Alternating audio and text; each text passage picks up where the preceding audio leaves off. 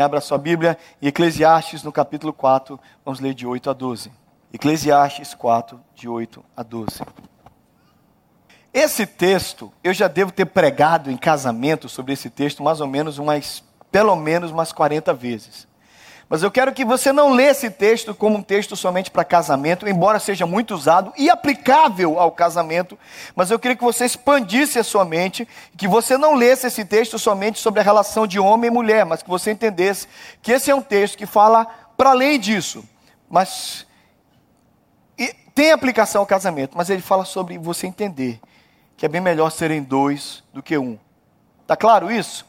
Amém? Posso contar com vocês lendo desse jeito? O texto não é somente para casamento, o texto é sobre companhia, sobre andar junto. E eu quero continuar falando daquilo que eu comecei a falar semana passada.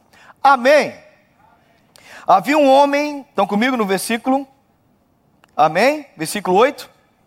Havia um homem totalmente solitário, não tinha filho nem irmão, trabalhava sem parar, contudo, os seus olhos não se satisfaziam com a sua riqueza ele sequer perguntava: para quem estou trabalhando tanto e por que razão deixa de me divertir?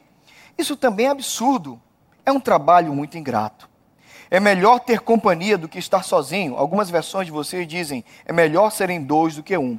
Porque maior é a recompensa do trabalho de duas pessoas. Se um cair, o amigo pode ajudá-lo a levantar-se, mas pobre do homem que cai e não tem quem o ajude a levantar-se. E se dois dormirem juntos, vão manter-se aquecidos. Como, porém, manter-se aquecido aquele que está sozinho? Um homem sozinho pode ser vencido, mas dois conseguem defender-se. Um cordão de três dobras não se rompe com facilidade. Amém? Uma vez eu estava aconselhando uma pessoa lá no Brasil e ela chorava abundantemente. E ela dizia assim: por várias vezes: Pastor, eu só quero ser feliz, eu só quero ser feliz. E chorava: Eu só quero ser feliz. Afinal de contas, o que é ser feliz? Qual o conceito que você tem de felicidade? Como alguém pode ser feliz? Como alguém pode definir felicidade? Como você pode comparar a sua vida com a vida do outro e dizer: a minha vida é feliz e a do outro não é? Quais são os parâmetros qual é a regra, a régua que mede a tua felicidade e a felicidade do outro? E não vem com essa conversa que você não quer ser feliz, porque todo mundo quer ser feliz e é verdade. Interessante, aqui na nossa região, em 1938, a Universidade de Harvard começou talvez a maior e mais demorada pesquisa com um grupo de homens eles, eles pegaram dois grupos específicos de homens, alunos de Harvard, que se formaram no college durante a Segunda Guerra Mundial, e também eles pegaram crianças, garotos pobres das redondezas de Boston, dos lugares mais pobres de Boston naquela época, 1938, 1940. E eles trabalharam com mais de 400 homens. E eles acompanharam estes homens durante 75 anos, entrevistando sempre sempre, sempre parando e perguntando, e perguntando a sua vida, perguntando a sua história, fazendo baterias de exames, tanto psicológicos como físicos. Eu estava, quem conhece o que é, que é o TED Talks, sabe que eu estava ouvindo a, o quarto líder dessa pesquisa, ou seja, quatro gerações de pesquisadores em Harvard mantiveram essa pesquisa e eles concluíram na década passada. Inclusive, ainda restam 50 homens destes vivos. Destes homens que começaram a ser pesquisados em 1938, então mais ou menos 50 60 deles estão vivos. Então, finalmente, eles começaram agora a juntar todos os dados e eles chegaram a algumas conclusões. O nome da pesquisa é The Harvard Study of Auto Development. E eles chegaram a algumas, algumas conclusões. A conclusão que mais atinge a nós, e tem a ver com esse lance de felicidade, sabe qual é? Eles, eles chegaram à conclusão seguinte: Good relationships keep us happy, happier and healthier. Em outras palavras, bons relacionamentos nos mantêm mais felizes e mais saudáveis.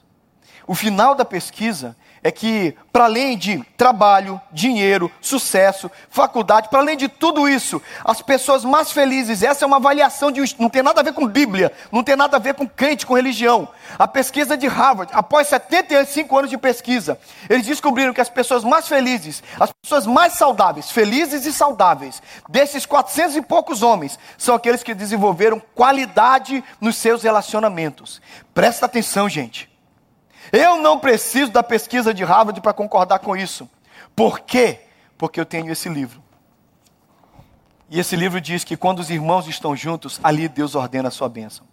Esse livro diz que é muito bom ter irmãos e amigos. Esse livro diz, como eu preguei semana passada, que no seu que no seu jardim das oliveiras, que quando Jesus está lá no Getsemane, ele quer gente por perto. Jesus foi um homem que desenvolveu relacionamentos durante toda a sua vida. A Bíblia toda está baseada em comunhão, em boa qualidade nos relacionamentos entre as pessoas. Mas Harvard, depois de 75 anos de pesquisa, chega à mesma conclusão. Os mais felizes e os mais saudáveis não são os mais ricos, não são os que se tornaram famosos, não são aqueles que conseguiram grandes empresas, não são aqueles que galgaram, inclusive um deles se tornou presidente dos Estados Unidos. Um dos homens pesquisados. Mas eles chegaram a essa conclusão que mexe com a gente. Pessoas mais felizes e pessoas mais saudáveis são aquelas que têm qualidade nos seus relacionamentos. Eles dizem: quem criou laços fortes com outros seres humanos viveu mais e melhor. Vou ler de novo. Quem criou laços fortes com outros seres humanos viveu mais e melhor, para além do dinheiro, do status e do emprego. Qualidade de relacionamentos. Você quer ser feliz? Você realmente quer ser próspero? Você realmente quer ser saudável? Cuidado, porque talvez você seja o homem do primeiro versículo que você acabou de ler. Havia um homem totalmente solitário, não tinha filho nem irmão, trabalhava sem parar, contudo era infeliz. A Bíblia está concordando com Harvard? Não, é Harvard que está concordando com a Bíblia. Porque a solidão, a ausência de qualidade nos relacionamentos, traz tristeza, frustração e depressão, mas a qualidade dos teus relacionamentos pode fazer de você alguém feliz e alguém próspero. Então eu tenho duas historietas para contar para você para começar o meu ponto no texto. A primeira são duas fábulas, são duas parábolas, mas todo mundo entende essas parábolas. A primeira parábola, conhece aquela historinha do da casa dos mil espelhos, existe um cachorrinho numa, no vilarejo e alguém conta para ele que existe no alto da montanha a casa dos mil espelhos e todo mundo que vai lá gosta muito. Então falam que é um lugar tremendo. Então um dia o cachorrinho saltitante, feliz, latindo com, com a linguinha para fora. Gostou do? Ele sobe a montanha e entra na casa dos mil espelhos. E quando ele chega lá, ele entra sorrindo, latindo, rabinho abanando, e o que é que ele vê? Mil outros cachorrinhos, cãezinhos, latindo e sorrindo para ele. E ele volta de lá e fala para todo mundo: Cara, que lugar incrível. Fui lá e havia mil outros cãezinhos sorrindo e latindo para mim. Na mesma vila havia um cachorrinho não tão feliz, um pouquinho desconfiado, meio estranho. E ele pensou assim: Eu vou lá me disseram desse lugar. Ele subiu a montanha desconfiado, mas quando ele chegou na porta da casa dos mil espelhos, mais desconfiado ele ficou, mais inseguro ficou. Então ele entrou bem cabreiro, e quando ele entrou, ele viu um bando. Mais do que um bando, ele viu mil outros cães desconfiados. E quanto mais desconfiado ele ficava, mais os outros ficavam. Então ele latiu para eles, eles, latiu, eles latiram de volta. E ele saiu de lá dizendo: Que lugar terrível essa casa dos mil espelhos. Amizades são espelhos. A gente precisa entender isso. Nossos relacionamentos são, na verdade, reflexo daquilo que nós somos. Eu olho para alguém e eu transmito alguma coisa para ela, e normalmente isso reflete. É óbvio que existem exceções nessa frase. É óbvio que algumas pessoas tratam você mal de forma de forma irresponsável, inconsequente, deliberada, sem você ter feito nada. Tudo bem, eu entendo isso perfeitamente, mas de um modo geral, e eu estou falando de relacionamentos próximos, porque a pesquisa de Harvard estava falando de relacionamentos próximos, de gente que está próxima a você. Então entende uma coisa: as pessoas que estão próximas a você acabam sendo um espelho, refletindo aquilo que você está jogando. Relacionamentos são espelhos. E essa fábula fala sobre isso. Mas tem uma outra fábula interessante, que é a segunda que eu começo a pregação. É a segunda que eu quero contar no início da pregação. Conhece a história do garotinho que está no alto da montanha com o paizinho dele, de repente, bem no alto, bem no cume, numa parte mais alta, uma visão incrível, ele tropeça e diz, ai! E ele ouve uma voz falando, ai! Ele fala, quem está aí? Quem está aí? Por que você está me imitando? Me imitando, imitando, imitando. Seu covarde, apresente-se, apresente-se, apresente-se. Pai, quem é essa pessoa? O pai chegou perto dele e disse: Filho, as pessoas por aí chamam isso de eco, mas eu chamo isso de vida. Presta atenção. Você é bom. Você é um vencedor. Você é especial. Obrigado, Ecos. Vocês, alguns entenderam. Tem gente que demora para pegar nesse horário da manhã, tudo bem. Eu te entendo, eu te perdoo. É. Relacionamentos são ecos da nossa atitude. Leia lá, amizades são. Ei, bora, está escrito na tela, estou te dando cola. Amizades, relacionamentos. Então me responde, qual é o eco que você tem ouvido da vida? O que é que você tem visto de reflexo na vida das pessoas? Pastor, tem base bíblica para isso? Claro que tem. Vamos ler o texto juntos? Um, dois, três. Portanto, tudo o que vocês querem que os outros façam a vocês. Você quer de volta, meu irmão? Faz. O espelho vai trazer, o eco vai mandar. Então eu entendo, quando eu leio essa pesquisa, quando eu leio o que aconteceu, quando eu entendo que Harvard concluiu aquilo que a Bíblia já fala, que relacionamentos de qualidades relacionamentos de qualidade me tornam mais feliz e mais próspero, quando eu entendo especificamente o que está dizendo esse texto, que a vida é um eco e os relacionamentos são, relacionamentos são espelhos, eu preciso entender de uma vez por todas, com base bíblica e com base na palavra de Deus, que eu preciso desenvolver. Esse é o tema da mensagem: relacionamentos que me propiciem para uma vida feliz e saudável. Relacionamento saudável, relacionamentos que propiciem essa vida feliz, que eu quero essa vida saudável. Você quer ser feliz? Você não vai achar alegria no dinheiro, todo mundo sabe disso. Você quer ser contente, quer ser saudável, você pode pagar todos os médicos que você quiser, você não vai ser saudável com médico. Você precisa de relacionamentos de qualidade. E Jesus disse isso. Jesus enviava os discípulos de era sempre, lembra disso? Jesus chamava os seus discípulos e enviava de dois em dois. A Bíblia diz: Nisto conhecerão que sois meus discípulos, se vocês andarem com Bíblia para igrejas bonitas e cantarem louvores com guitarra tocando alto.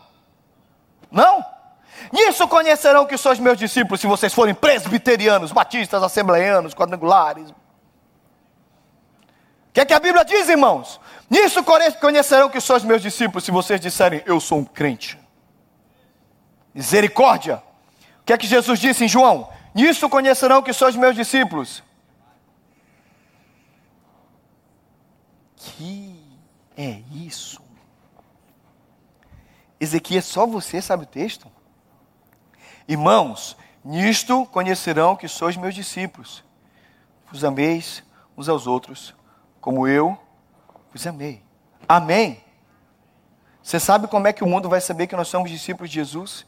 Pelo amor que nós temos uns pelos outros. Qualidade de relacionamentos. Nunca, nunca, nunca, nunca, nunca você vai poder fugir disso. Você quer ser feliz? Você precisa ter qualidade. Ninguém vai ser feliz sozinho. Você não vai ser sozinho feliz numa ilha. Você precisa de alguém para ser feliz.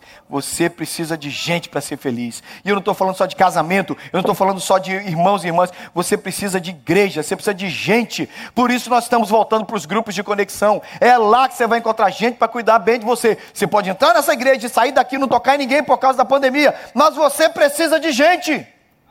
Gente faz diferença na nossa vida. Amém, meus irmãos?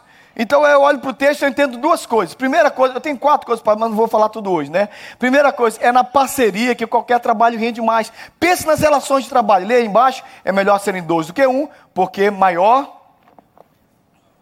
Você sabe que nós somos treinados aqui nos Estados Unidos para uma coisa, né? Muito bem, vida, de, vida com Deus é muito bom, mas a gente vai lá para a vida de trabalho e a gente não mistura Deus e igreja e, com trabalho. Eu, eu, eu, eu penso diferente. Tudo na nossa vida envolve Deus e tudo na nossa vida envolve igreja. Você não pode desvencilhar a sua vida com Deus da, da sua vida de trabalho, nem a sua vida de trabalho da sua vida com Deus. Está tudo envolvido. E o texto diz que é bem melhor serem dois do que um, porque tem melhor paga o seu trabalho. Irmão, entende uma coisa? Trabalho é uma coisa abençoada, mas nossas relações de trabalho falam muito sobre nós. Você gasta 40 horas semanais, alguns de vocês muito mais que isso no seu local de trabalho. Pensa, são 40, 50, alguns de vocês 55 horas de trabalho no local de trabalho. E você vem dizer para mim que as suas relações no local de trabalho não são importantes? São muito importantes. Você precisa ter boas relações no local de trabalho. Você precisa ter boas relações onde você está. Em primeiro lugar, porque a Bíblia já está dizendo que trabalhando com outra pessoa é bem melhor. Quem sabe, todo mundo sabe disso aqui. Querido, você achou um parceiro bom de trabalho, não tem coisa melhor que isso, não é verdade? Você achou alguém para limpar uma casa aqui, que limpa a casa do jeitinho que você quer, uma parceira, uma helper, ou você achou um pintor que pinta com você, um cara que trabalha na construção como você, sei lá o que você faz.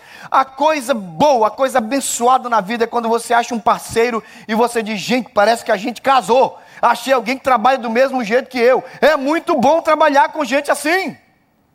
Local de trabalho não é lugar para você sofrer. Embora nós tenhamos, claro, tem gente que está ali com espírito de competitividade, tem gente que puxa o tapete do outro. Não estou negando nada disso. Mas o espírito de cooperação do trabalho é uma coisa muito boa. E quando nós conseguimos colocar Cristo no nosso local de trabalho, é muito bom. Então entenda, antes que você pense que eu estou falando só de igreja e de família, o seu local de trabalho precisa ser um local abençoado. Transforme o seu local de trabalho no lugar de Deus. Eu estava trocando mensagem com o Odair. O Odair, esse final de semana, está viajando com a família. Mas o Odair é fruto de um colega de trabalho. O Odair, que senta ali com a Dani e os filhos. O Odair foi perseguido por um cara de trabalho, não perseguido no sentido negativo, mas no sentido positivo. O colega de trabalho falava de Deus para ele, falava de amor, e um dia, ele estava contando para mim no testemunho, a gente trocou uns áudios de, de, WhatsApp, ele me contou uma coisa que eu já não lembrava. Ele disse que um dia esse cara chegou para ele, um, um, um, esse irmão chegou para ele e disse: Olha, eu vou te dizer um sonho que eu tive. Eu chegava numa igreja e você estava liderando jovens nessa igreja. E o Odaí não era crente, o Odaí não era nada. O Odaí disse: Ah, para, sai. Aliás, o Odaí disse que ele odiava crente, mas existia um crente que amava Deus, grudado com ele, falando o amor de Deus para ele. Vou resumir a história. O Odaí se converteu, tornou-se um crente. E esse irmão, anos depois, entrou numa congregação da Assembleia de Deus. E o Odaí estava liderando os jovens. Eles choraram, se abraçaram, se abraçaram e disseram: Hoje é o cumprimento daquilo que Deus me mostrou tanto tempo atrás. Onde começou isso, irmãos? Não começou numa igreja, não começou num parque de diversões, começou num ambiente de trabalho. Eu creio que ambientes de trabalho são locais abençoados. E eu creio que você faz o clima, você cria a atmosfera, você faz a coisa acontecer. É você que faz a coisa acontecer, porque você tem o Espírito Santo. Quem cria o clima, quem cria, quem cria a atmosfera, quem cria o environment, para a graça de Deus estar presente é você. Não existe nada melhor do que trabalhar com crente de verdade. Porque um crente de verdade muda o clima e a atmosfera do local, porque Cristo está com ele. Vanessa, em nome de Jesus, quem senta no bendito Uber que você dirige? Olha para mim, Vanessinha, o que, é que você tem feito no Uber? Fala, que você fala para mim em off, só nós dois. Mas o Uber não deixa falar de Jesus.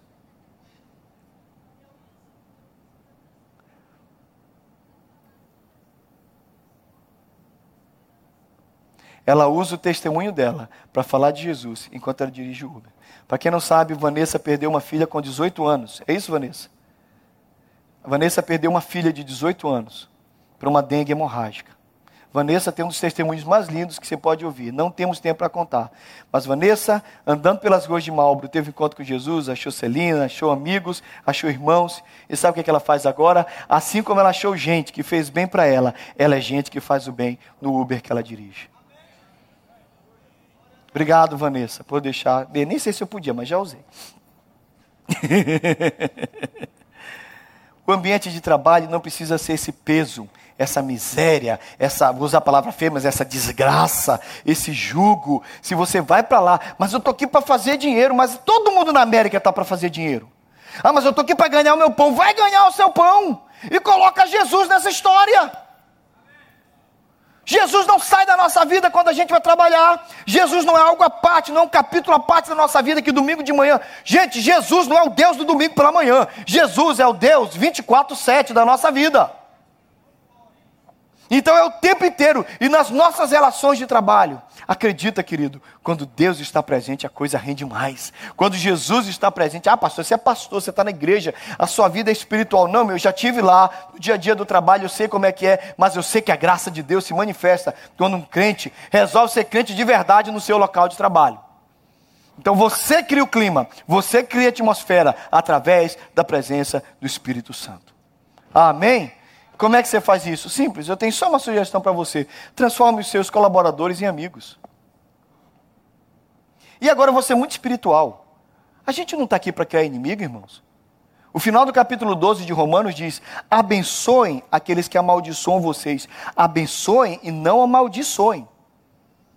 Se o teu inimigo, pelo contrário, se o teu inimigo tiver fome, dá-lhe de comer. Se tiver sede, dá-lhe de beber. Fazendo assim, amontoarás brasas vivas sobre a sua cabeça. O que, que, é isso? A cabeça dele vai esquentar, porque vai ter uma hora que ele vai dizer assim: Eu faço mal, mas ele me faz o bem. Eu faço mal e ele responde com bem.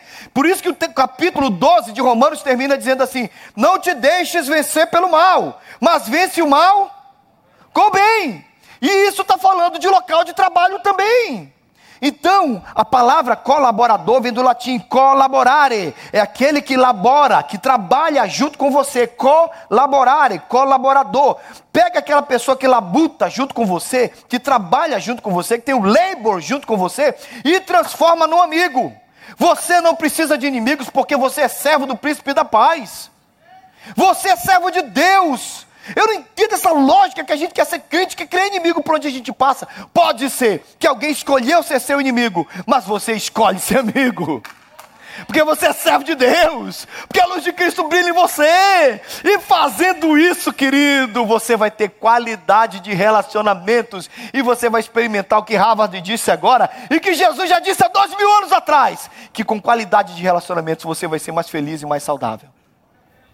Transforme os seus colaboradores, os seus co-workers em amigos e com amigos trabalhe na presença de Deus. Claro que tem que chamar atenção, claro que tem que brigar às vezes, tem que puxar para cá, mas isso não transforma o seu ambiente num lugar ruim. Traz a graça de Deus. Irmãos, a gente trabalha demais nesse país. A gente trabalha demais para trabalhar entre inimigos. É melhor trabalhar entre amigos. E Deus faz isso. A Bíblia diz em Provérbios que sendo o caminho de um homem agradável ao Senhor, este o reconcilia com os seus inimigos. Deus provoca a reconciliação onde quer que a gente esteja. Amém? A segunda coisa, eu falo semana que vem. Para cá, pessoal do louvor. Eu sei que eu preciso pregar sobre isso. Primeiro que a gente está voltando para os grupos. Olhem para mim, o pessoal do louvor vai lá, mas olha aqui para mim, eu estou concluindo a mensagem, você vai almoçar, você vai fazer tudo que você tem que fazer, mas olha para mim, irmãos. Alguns de vocês estão acreditando que se vocês ganharem muito dinheiro, dirigirem alguns carros e fizerem algumas coisas, vocês vão ser felizes. Caramba, gente, será que Harvard precisa provar para vocês o que a Bíblia já disse? Não há alegria sem bons relacionamentos.